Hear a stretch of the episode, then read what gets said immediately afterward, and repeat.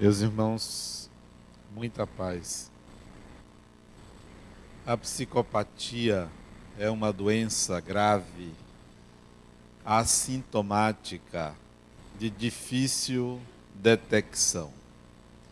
Nem a psiquiatria, nem a psicologia ou qualquer ciência foi capaz até hoje de determinar se uma pessoa é portadora dessa grave doença, cuja característica principal é uma mente perturbada que desrespeita a vida e comete sem qualquer sentimento de culpa atos abomináveis, cruéis.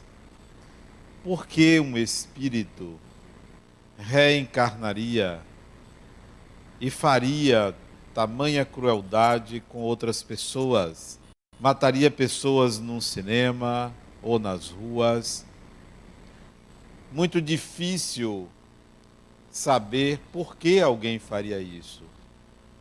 O que é que estaria por detrás?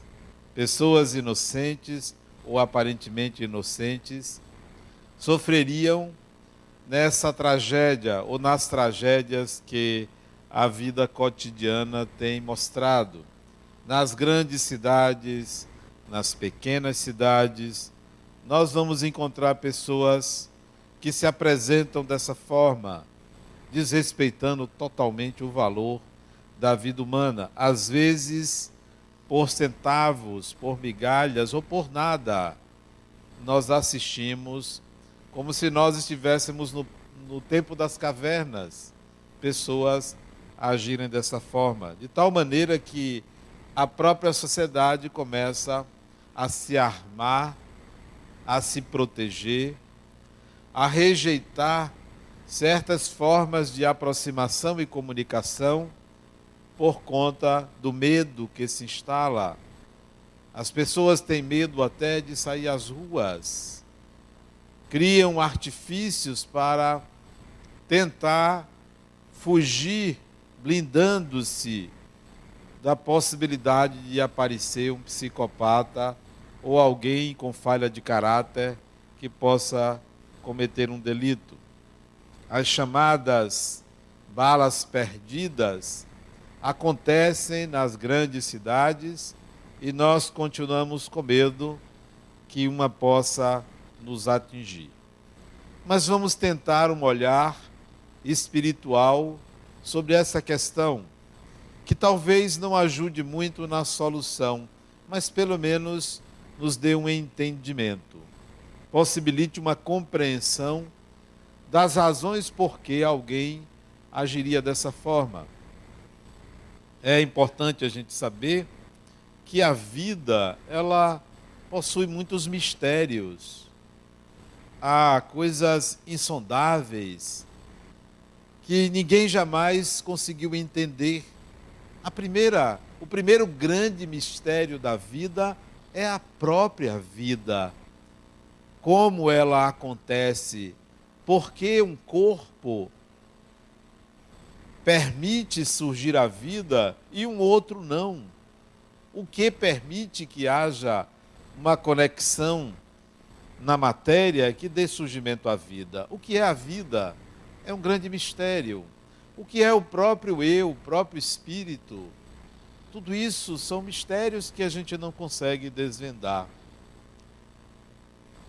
A própria matéria, pilar da civilização, aquilo em que a civilização se apoia para dizer que existe, é outro grande mistério que não se sabe como funciona, o que é uma partícula que se comporta de forma aleatória, impossível de ser manipulada totalmente. Então, existem muitos mistérios. E talvez o principal mistério seja o funcionamento da mente humana. Como funciona a nossa mente? Não temos a capacidade de enxergá-la diretamente. Não é como num espelho que você olha o rosto olha o corpo, Não é como um objeto que você pode olhar todas as suas faces. A mente humana é improvável que possa ser vista, que possa ser detectada senão pelos seus efeitos. Mas ninguém consegue penetrar nisso. Mesmo que se invente um aparelho que traduza o movimento de substâncias químicas no nosso cérebro, ainda assim serão consequências do funcionamento da mente.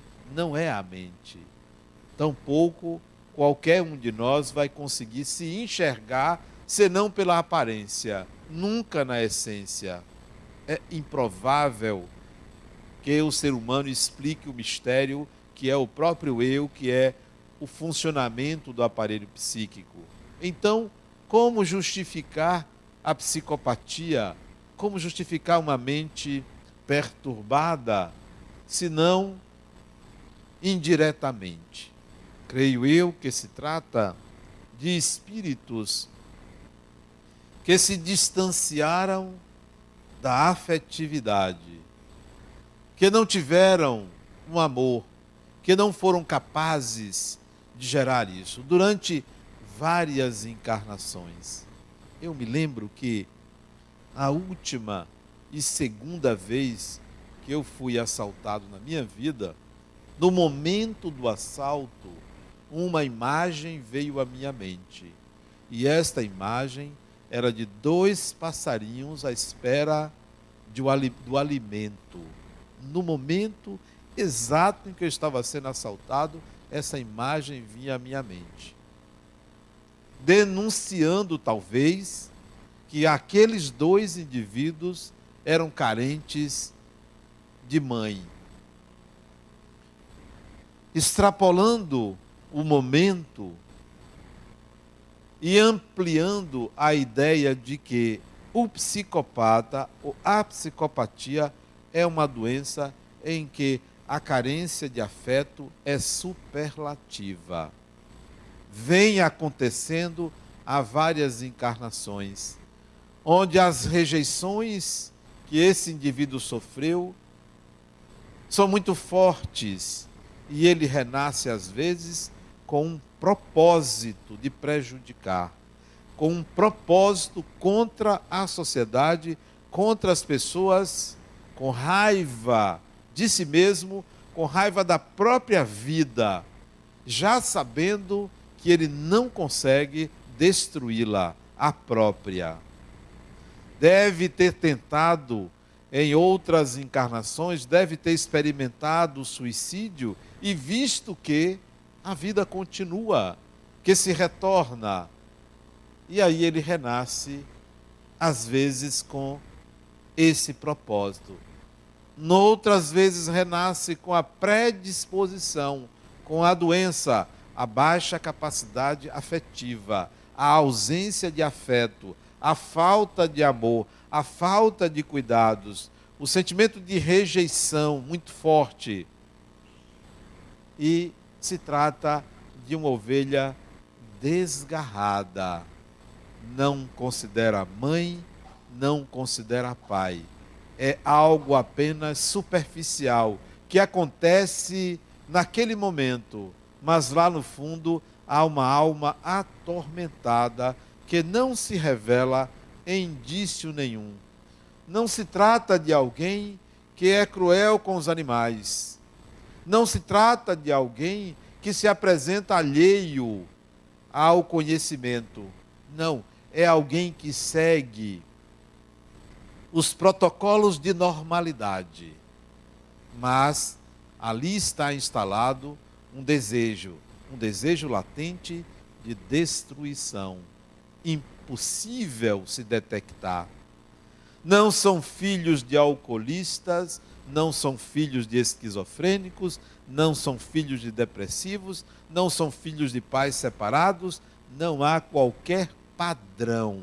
Se vocês lerem qualquer livro um padrão para o psicopata não existe.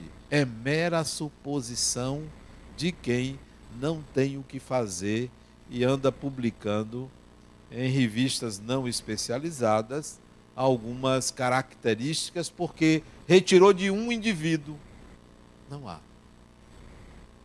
Mas o que é que é doente nesse indivíduo? O que é que adoece? Por que, que nós temos uma doença? Porque há doenças do corpo, porque há doenças da alma, porque há doenças na mente. De onde vem isso? É certo que a grande maioria das doenças do corpo físico vem por imperfeições da matéria. Se o nosso corpo físico fosse todo de ouro, você não viria doença.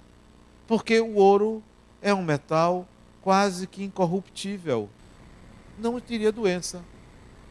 Se os nossos rins fossem de ouro, se o coração fosse de ouro, se pudesse funcionar com uma matéria absolutamente incorruptível, não teria doença.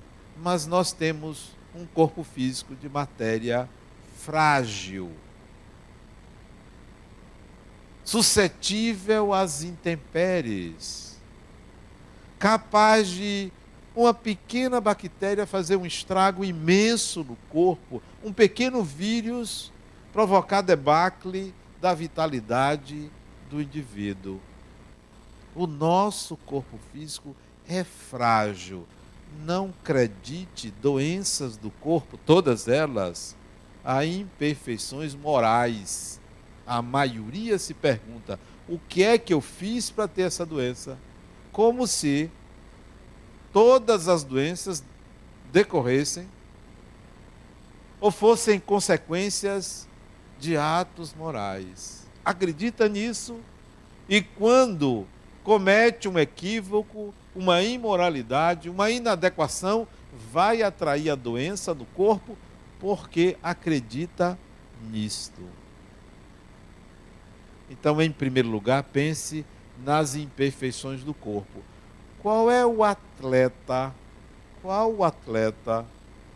Qual é o indivíduo que cuida totalmente do corpo, tem uma vida física totalmente saudável, que não morre? Conhece alguém? Me apresente. Por que morre?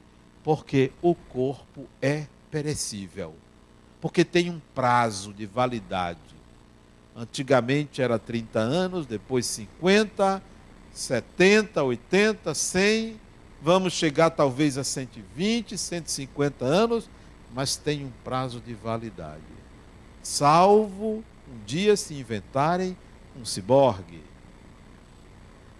um homem biônico, um ser humano biônico, um corpo físico todo de metal, inoxidável. Não, ainda não. O corpo é perecível. Então, em primeiro lugar, as doenças vêm em função da fragilidade do corpo. Em segundo lugar, as doenças são consequências de um funcionamento inadequado do perispírito, um funcionamento. Então, a doença, em muitos casos, se instala no corpo porque há algo no perispírito.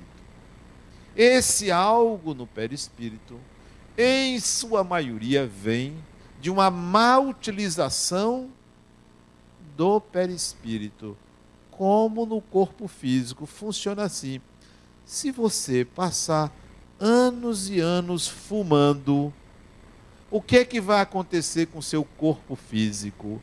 Você vai ter problemas respiratórios. Todo fumante tem problemas respiratórios. Então, o hábito de fumar vai alterar o corpo físico. Essa alteração do corpo físico vai alterar o perispírito. Todo fumante quando reencarna, vai ter problemas respiratórios, porque passa do corpo físico para o corpo espiritual. Como viciados também em maconha, em cocaína, em barbitúricos, em medicações quaisquer, viciados que atingem o corpo físico, vai atingir o corpo espiritual. Pessoas que fizeram cirurgias no seu corpo físico, vai alterar o corpo espiritual, porque eles estão umbilicalmente ligados. Mas as doenças da mente, chamada de transtornos psíquicos, nem sempre decorrem de comportamentos, nem sempre decorre de hábitos. As doenças mentais decorrem, em primeiro lugar, de uma visão de mundo, de uma concepção de realidade.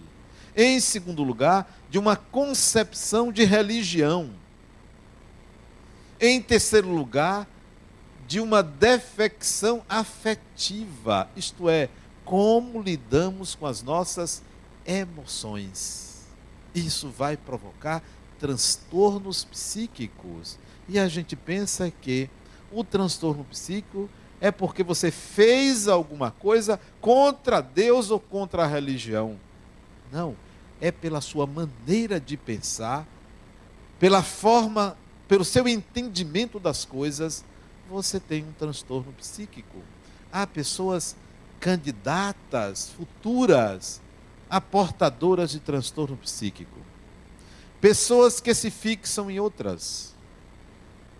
Pessoas que passam a encarnação pensando noutra pessoa, seja por amor, seja por ódio. Não importa. Fixou-se a mente no outro e cria expectativas para o comportamento do outro, e esta pessoa não obedece a esse sentimento, candidato a perturbado.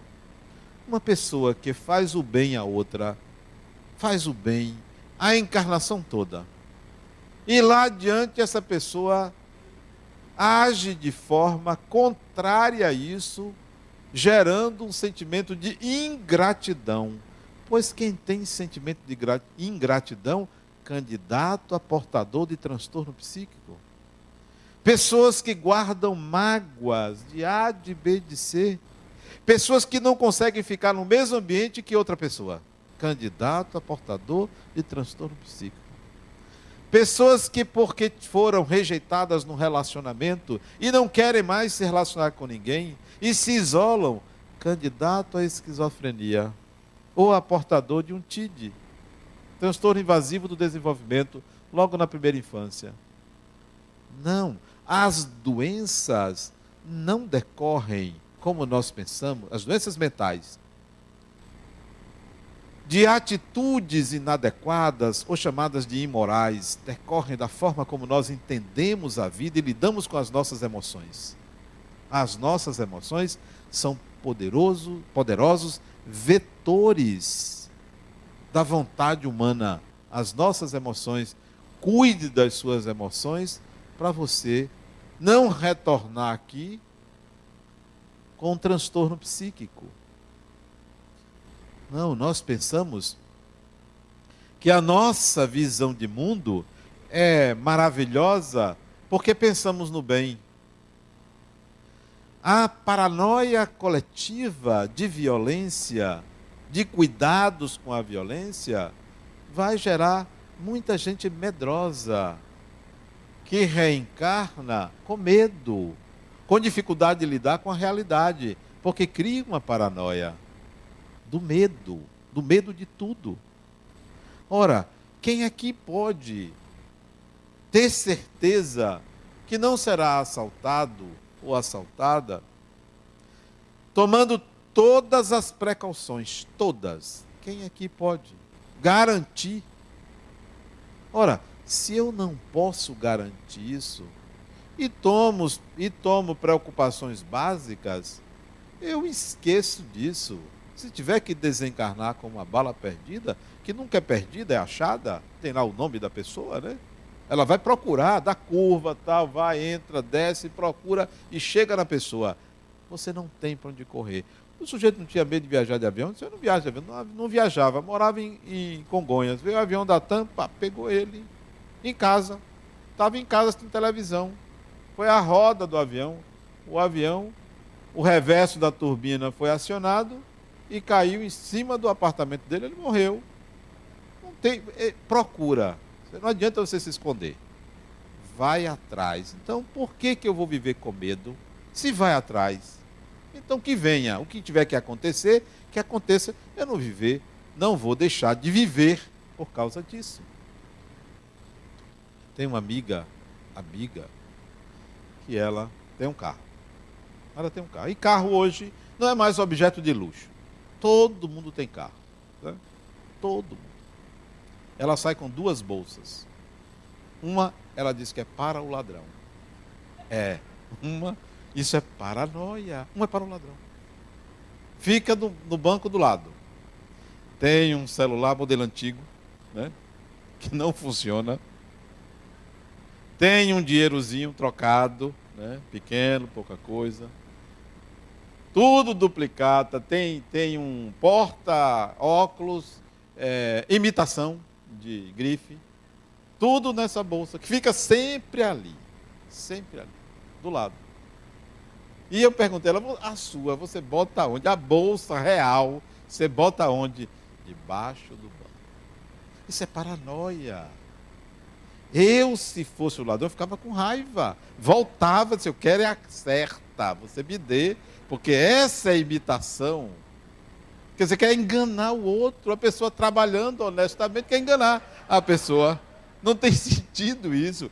Isso é paranoia. Reencarna com problema. As doenças mentais são modos de conceber a realidade. Particularmente, eu gosto de lidar com portadores de transtornos psíquicos. Minha especialidade é lidar com esquizofrenia. Adoro um esquizofrênico, acho fantástico o conhecimento da doença, né? Lidar com a problemática da esquizofrenia. Esquizofrenia e psicose. É maravilhoso lidar com o universo da psicopatologia mais pesada, mais grave, né? Aquelas pessoas que vêm para o meu consultório com uma depressãozinha, vai embora, né? Vá para casa, vá para o shopping, né? Eu gosto de coisa mais séria, mais grave, né? Eu noto que todas essas pessoas é o modo no passado como lidou com o amor, com o afeto, com o poder, com a vida em si. Tinha o hábito de tornar a vida pesada. Tem gente que gosta de transformar um evento simples em algo trágico, em algo muito mais pesado do que é. A única coisa assim mais grave é a morte, porque ele retira da sociedade. Os outros problemas humanos não são graves. Ah, roubaram meu carro. Oxe, vá tocando sua vida. Ah, foi assaltado. Vá tocando sua vida. Ah, não sei quem falou mal de mim. Grande coisa. Grande coisa, né? Ah, porque minha vizinha não gosta de mim? Sim, grande coisa. Você acha que todo mundo gosta de você? Transforma uma questão simples num problema grave e pesado. Candidatos a portadores de transtornos psíquicos na encarnação seguinte. A vida pede leveza. A vida pede leveza. A outra chegou para mim disse, eu estou grávida. Disse, que bom, que bom nada, porque não é você. Eu disse, você queria que eu engravidasse, criatura? Ainda bem que é você, não sou eu. Uma jovenzinha. Estou grávida, como se fosse a coisa mais grave do mundo, só por causa do nome grávida. Que bom que você está grávida, que maravilha. Ah, mas eu não sou casado, sim, grande coisa. Hoje isso já não é tão relevante. Ah, mas eu vou ter que trabalhar. Grande coisa, é bom trabalhar. Vou ter que interromper meus estudos. Interrompe, depois você volta. Você tem a eternidade toda para estudar. Por que, que ficar grávida? Ah, mas eu, o pai da criança é casado. Eu disse, isso é um problema que você arranjou para ele. Para você não é um problema. Para ele, você arranjou para ele. Simplesmente, você, se ele não quiser reconhecer, você na justiça, porque é obrigação é reconhecer. Não, isso não é um problema. A gravidez é sempre algo bom. Qualquer que seja, é sempre algo bom. Então não transformem os eventos simples da vida em tragédia. Tudo tem uma solução. tudo, tudo, tudo. As pessoas vivem assustadas com qualquer coisa, assustada com um problema que, é, que pode ser resolvido, não sabe separar o que é seu do que não é seu. Há um problema seu. Todo ser humano tem pelo menos um problema seu, criado pela sua incompetência, incapacidade, criado pela sua inércia, tem um problema seu. Mas a maioria tem problemas que trazem para si que não são seus, que não lhe pertencem. Que de forma alguma você deve considerar aquilo como um problema seu. Não. Eu vou me colocar para tentar solucionar. Mas isso não é um problema meu. Isso não me pertence. Não foi gerado por mim. Não está em mim. Não é da minha personalidade. Se o seu filho, a sua filha, quem quer que seja, tem um problema, é um problema da pessoa, você vai tentar ajudar. Mas não é o seu problema. O seu problema sempre será você. Sempre será você. Não transforme algo que acontece com todo mundo numa tra tragédia. A primeira coisa é o que é que tem a ver comigo isso. Eu não sei se vocês estão olhando aqui na minha mão, tem uma coisa escrita na mão esquerda, estão vendo? E na mão direita, estão vendo? É assim, está escrito aqui, ó. Isso não é comigo. Está escrito aqui, isso é comigo em letras invisíveis, só eu vejo. Então, quando alguém me conta ou me traz alguma coisa, eu olho assim: não, isso não é comigo, né? Não me pertence isso. Está escrito aqui, não é comigo. E aí eu lido com a maior naturalidade. Ah, isso é comigo, isso diz respeito a mim. Bom, aí eu lido de uma outra maneira. O que é que eu preciso aprender com isso? Porque é comigo, atinge a mim diz respeito à minha natureza. Então, isto é comigo. Os problemas mentais, eles decorrem da dificuldade do espírito de entender o seu mundo interior, a sua vida emocional, a sua vida de relações afetivas. Ora, se eu vou gastar a minha encarnação para ficar com raiva de uma pessoa, Olha se isso não é perda de tempo, desperdício de energia, inferioridade do espírito. Eu posso ter uma raiva momentânea, sim. Eu não sou nenhum anjo e acho que não existe anjo. Então uma pessoa pode me fazer raiva, mas tem um tempo limitado. Tem um tempo limitado. Às vezes é um minuto, às vezes é uma hora, às vezes é um dia, talvez uma semana. Mas, a partir de certo momento, não não vou dar a ninguém o direito de ser objeto da minha raiva. Ela é minha. Ela é adrenalina, é energia. Não, não vou dar isso a essa pessoa. Muito menos ter ódio de alguém. Muito menos. De jeito nenhum. Isso é um desperdício. Isso gera a necessidade de você se deparar com quem você não gosta em qualquer momento da sua vida isso coloca você suscetível a atrair pessoas contrárias a você. Mesmo que você não as conheça, só porque você tem ódio de alguém ou não gosta de alguém. Trabalhe as suas emoções, porque são elas que geram as doenças mentais. As doenças mentais, elas não são geradas na infância, elas podem aparecer na infância. E há uma psicologia que diz que a culpa é da mãe. Sabiam disso? Há uma escola da psicologia que garante que todos os problemas mentais são provocados pela mãe. Ainda tinha uma, uma escola psicológica que dizia que se amamentou a criança no peito esquerdo, o problema é de um tipo. Se amamentou no peito direito, o problema é de outro tipo. Quer dizer, isso é viagem, isso é paranoia, né? Isso é um absurdo. Os problemas estão no espírito, naquilo que ele concebe como realidade. Em si, o espírito não é doente em si, porque a doença não chega ao ser espiritual. A doença está no perispírito. Por que está no perispírito? Porque o aparelho psíquico está no perispírito. Porque a mente está no perispírito. Porque os pensamentos estão no perispírito. O espírito é luz. O espírito é a chama divina. Então, não adoece. A doença está no perispírito. Como é que você pode curar uma doença que está no perispírito, que você não enxerga, que você não vê? Primeiro lugar, cuide do corpo físico, não maltrate seu corpo físico. Não abuse do seu corpo físico. Não extrapole os limites do corpo físico. Como é que a gente extrapola os limites do corpo físico? Condicionando o corpo. Condicionamento. O corpo físico é uma máquina que pode ser condicionada. A alimentação condiciona, o prazer físico condiciona. Então, cuidado com os condicionamentos do corpo. Tem pessoas que querem emagrecer, não é? É, é também uma paranoia.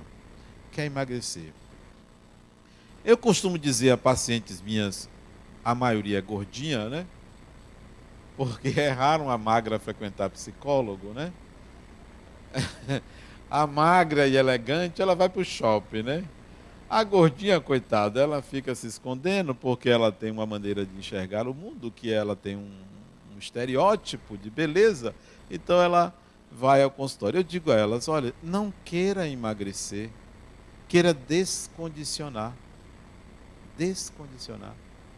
Não, não estipule um tempo para emagrecer. Queira descondicionar.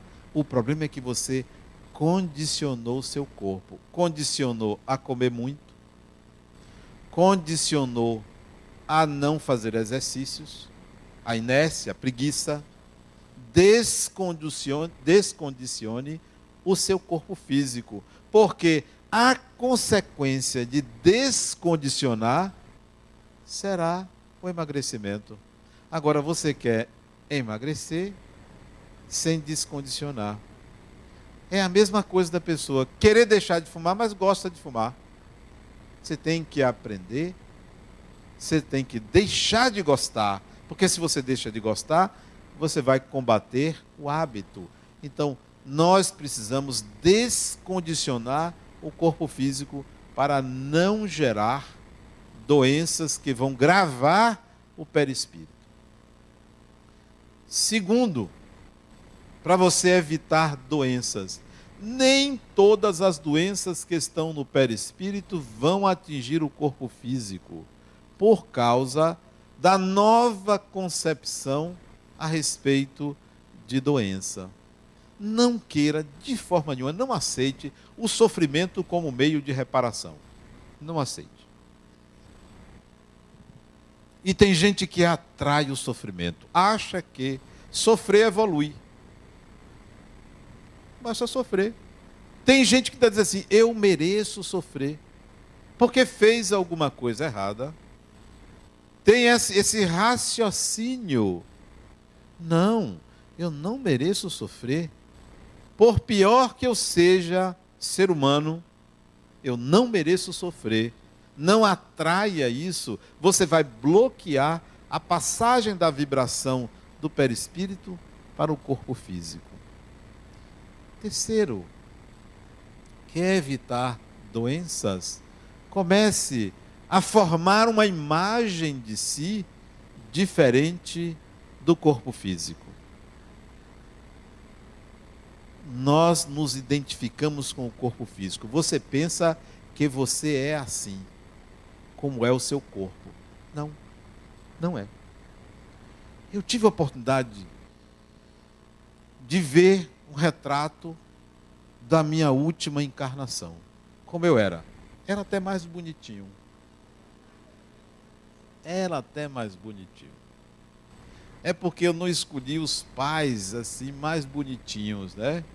mais ou menos do interior, Meu pai era militar, acostumado a, a, a, a exercícios duros tal, ficou bem feinho. Minha mãe melhorou um pouquinho a prole. Não, eu não sou nem este corpo, nem aquele outro. O espírito que eu sou, eu consigo ter uma imagem melhor do espírito que eu sou. Uma imagem diferente, que não tem nada a ver com beleza, tem a ver com competência. Tem a ver com habilidade emocional. Tem a ver com visão de mundo. O espírito que eu sou não tem esse formato, nem tem o da encarnação passada. Se parece muito mais com alguém que tem a habilidade de, de viver e conviver do que uma pessoa bonita ou feia. O problema é que nós temos uma imagem de nós muito próxima do corpo físico, muito parecida com o corpo físico, muito exterior, e esquecemos de aprimorar o próprio espírito. Aprimore o espírito. Não se ocupe tanto de uma imagem esteticamente bem trabalhada, esquecendo-se de que o espírito que você é precisa desenvolver habilidades e competências, precisa integrar valores. A maioria quer ser bonzinho para ganhar um lugar na vida espiritual. A maioria quer fazer uma caridade para negociar com os deuses. Olha, eu fiz isso. A maioria vive fazendo essa negociação com Deus, com espíritos. Olha, eu vou no centro, eu dei lá um uma cesta básica. Então, no mundo espiritual, vou receber, vai receber outra cesta básica. Vai fazer o que com cesta básica do outro lado? Nada. Ah, eu dei um cobertor, vai receber um bocado de cobertor para quê? Para nada. Não se trata de negociação. É preciso que você aprenda a ser você e em qualquer momento, em qualquer estado, em qualquer lugar que você esteja, você seja capaz de ser aquilo que você quer ser apenas para agradar a Deus. Em qualquer lugar, em qualquer época, em qualquer situação, você tem que aprender a ser uma pessoa melhor e não simplesmente porque você quer barganhar um lugar melhor no mundo espiritual. Esqueça disso. Você vai chegar no mundo espiritual, não vai haver um julgamento não vai haver um julgamento. As doenças do perispírito ou do corpo espiritual decorrem da nossa ignorância. Ignorância. Quer impedir que passe para o corpo físico? Busque sair da ignorância. Aprenda, estude, leia, Diminua seu tempo televisivo, aumente seu tempo de cultura, seu tempo de conhecimento material e espiritual. Busque esse conhecimento, busque penetrar os mistérios da vida para sair da ignorância. Nunca vai saber tudo, nem ninguém sabe tudo, mas saia daquele lugar comum de conhecimento superficial. Hoje, qualquer pessoa quer saber uma coisa, vai na internet. E tem lá um oráculo que lhe responde. Mas isso não é o conhecimento profundo das coisas. Isso é o conhecimento coletivo. O conhecimento profundo das coisas vem com a experiência. Se você pegar, ah, eu quero saber o que é o amor. Entra lá na internet, bota num buscador, ele lhe dá N sites sobre o amor e lhe explica tudo sobre o amor. Aí você diz, ah, agora eu sei o que é amor. Não, vá sentir. Vá sentir. Só sentindo. Só sentindo. Eu recebi um e-mail de uma pessoa que leu meu livro, volume 1. Por sinal, o volume 2 vai ser lançado agora em setembro. E ela disse para mim, no, me mandou um e-mail perguntando: você acredita em Deus? Porque eu não vi no seu livro você afirmar que acredita em Deus. Você acredita em Deus? Aí eu respondi: não, não acredito. Aí ela, eu logo vi que você era ateu. Eu logo vi. Eu disse: Não, eu não acredito em Deus, eu sinto Deus. Não é mais uma crença. Quem crê duvida. Quem crê se apega a algo externo. Eu sinto a existência de Deus em mim. Aí ela mandou dizendo assim: Ah, eu sabia, quer dizer, ela sabia que eu era ateu, agora sabia que. Você não entende as mulheres, você nunca entende. Quem quiser entender uma. Nem outra, nem ela mesma se entende. Então, a sua concepção de mundo é que leva você a um transtorno psíquico. Não é necessariamente uma obsessão espiritual. Não é necessariamente um, um obsessor que vem ali, ó, vá lá e mate alguém. Um obsessor pode fazer isso, mas vai encontrar uma mente que desrespeita a vida e aí mata. Desrespeita a vida. Vai encontrar uma mente doente, doentia por falta dessa capacidade de amar e ser amado. Eu tenho uma paciente que ela tentou engravidar e não conseguiu. Uma vez, duas vezes, três vezes, quatro vezes. E ela já chegou a uma idade limite que não, o organismo já não funciona mais para uma gestação. Aí ela fez isso com o marido. Ela fez inseminação. Não deu certo. Uma vez, duas vezes, três vezes, quatro vezes, cinco vezes, seis vezes. Não deu certo, desistiu. Aí eu disse, criatura, amar uma pessoa. Ela disse: Eu quero um filho para eu poder amar. Eu disse: Amar, a experiência de amar não é só com filho. Não é só com filho. Você pode amar as pessoas. Não. Eu quero aquilo que vai nascer de dentro de mim, que foi eu que fiz. Lê engano, você não faz uma pessoa. Nem o corpo é você que faz. Porque um corpo funciona sem você nem o corpo é você. As pessoas não querem amar, querem possuir, querem ter. Querem poder dizer, foi eu, eu fui capaz de fazer. Ninguém faz absolutamente nada. Nós apenas modificamos a matéria, transformamos a matéria, porque não somos capazes de gerar um átomo sequer, uma partícula sequer. Não somos capazes. O ser humano transforma a matéria, não fabrica a matéria. Que dirá o eu? Que dirá uma pessoa? Nossos filhos não são nossos filhos, como dizia Khalil Gibran, são filhos da nossa ânsia de viver, mas não são nossos filhos. Eu estava agora de tarde brincando com meu neto, dia de quinta-feira de tarde, eu não trabalho.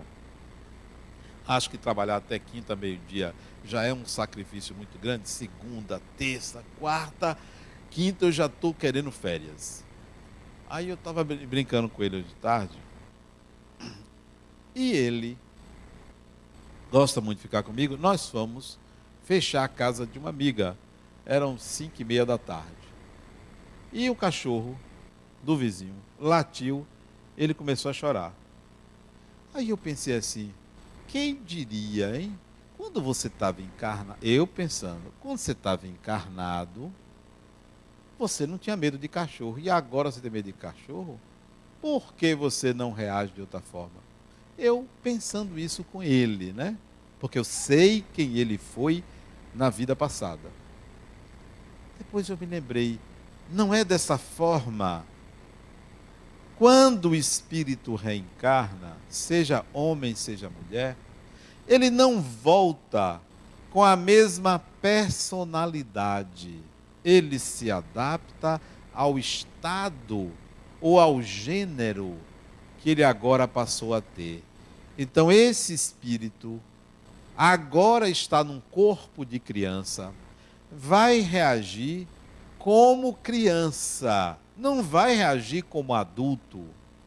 Se ele reencarnasse num corpo feminino e na encarnação passada ele tivesse sido homem, ele não vai reagir como homem, mas sim dentro das suas experiências como mulher. Se ele tivesse sido mulher e agora está num corpo masculino, ele não vai reagir como a mulher, mas sim com o repertório de experiências num corpo masculino. Nós damos continuidade à vida, mas a experiência material evoca em nós a nossa competência naquela experiência. Quem nós somos, quem nós fomos capazes de ser com aquele novo corpo. Então, não se engane, não se engane, como se você não tivesse competência no sexo oposto. Não se engane como se você não tivesse competência em outra profissão, porque a dimensão que você vive, a situação que você vive, cria um estereótipo para você. Sendo mais claro, digamos que na encarnação passada você foi pedreiro, sabia construir casas, era homem, reencarna agora e resolve ser pintor.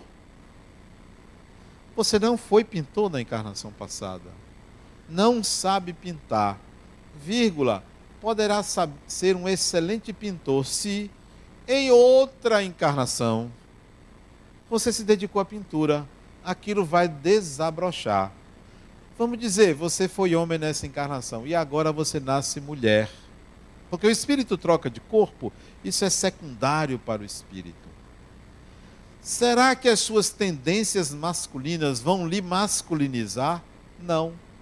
Porque ao envergar um corpo feminino, ao entrar em contato com aquele DNA, com aquele repertório cromossômico XX, você vai evocar as personalidades femininas que você foi e você será uma mulher como você foi mulher em outras vidas e não como você foi homem.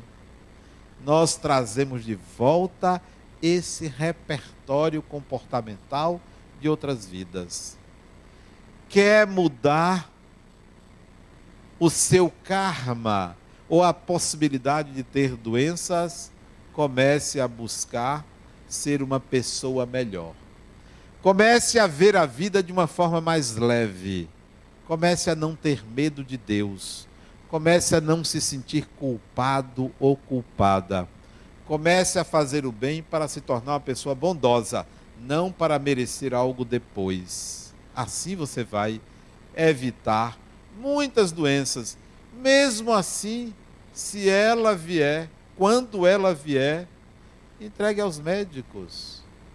Entregue aos médicos. Se achar um porque hoje está difícil, né? Estão exigindo tanto dos pobres médicos que as pessoas vão agora não querer ser médico, vai querer ser outra coisa. Porque já inventaram que deveria fazer mais dois anos. O médico já estuda tanto, ainda fazer mais dois anos. Por sinal, tem uma reportagem, uma matéria nosso jornal sobre este tema, sobre os médicos estrangeiros no Brasil. Então, quer lidar melhor com as doenças que você possui, no corpo físico, entregue à medicina. E as doenças mentais que porventura você tenha, trate elas sendo uma pessoa mais leve, sendo uma pessoa que dificulte menos para o outro. Eu fui num banco hoje depositar um dinheiro e aí eu peguei uma senha. Senha 150 estava em 134. Aí eu peguei aquela senha, depois eu vi que eu não precisava dessa senha, porque a pessoa que foi comigo estava grávida e ela tinha preferência. Opa, eu não preciso dessa senha. Já estava em 149. Eu não preciso dessa senha. Aí eu fui procurar uma pessoa que a senha era muito alta, 170, para entregar. E encontrei um rapaz que estava com a senha 178. Aí eu cheguei para ele e disse: Olha, essa senha é a próxima, você quer? Ele olhou assim para mim desconfiado, né? O que que esse homem quer? Será que ele vai propor algum dinheiro? Ele não levantou a mão para pegar a senha, porque ele ficou assim desconfiado de mim. A mãe dele que estava lá disse: Meu filho, pegue a próxima. O homem está lhe dando a senha. Aí ele pegou. Nós vivemos assim, achando que as pessoas querem sempre usufruir alguma coisa. Você não quer facilitar também para os outros? Facilite para as pessoas, qual é o problema? Se você pode facilitar a vida de alguém, facilite, não dificulte, porque isso cria em você uma reciprocidade com a vida. A vida vai facilitar para você. A vida vai facilitar. Eu já contei aqui há anos atrás, apareceu um dinheiro na minha conta, que eu não sabia como é que apareceu. Aí depois eu descobri. Esses dias apareceu outro dinheiro na minha conta, eu não sei de onde veio. É um dinheiro bom. É. É um dinheiro alto, apareceu na minha conta. Está lá.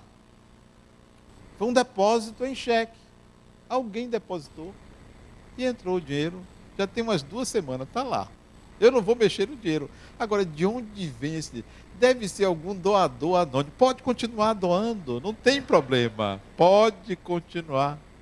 É impressionante. Não é a primeira vez, não é a segunda, não é a terceira, não é a quarta vez. Eu já perdi a conta de dinheiro que entra na minha conta, sem eu saber de onde vem. É impressionante. Se a pessoa está presente aqui, continue. Faz bem. Faz bem fazer o bem aos outros. Eu acho que isso é o seguinte: você facilita, aí aparece. Pode ser até porque a pessoa errou. Mas errou para mim é bom. Pode errar, não tem problema. Eu não me incomodo, não. Não me incomodo de forma nenhuma quando é bom para mim. O Espírito é luz. As doenças vêm da ignorância quanto ao domínio das nossas emoções. E o corpo tem as suas imperfeições. Nós precisamos aprender a lidar bem com as nossas emoções, com a nossa visão de mundo. Muita paz.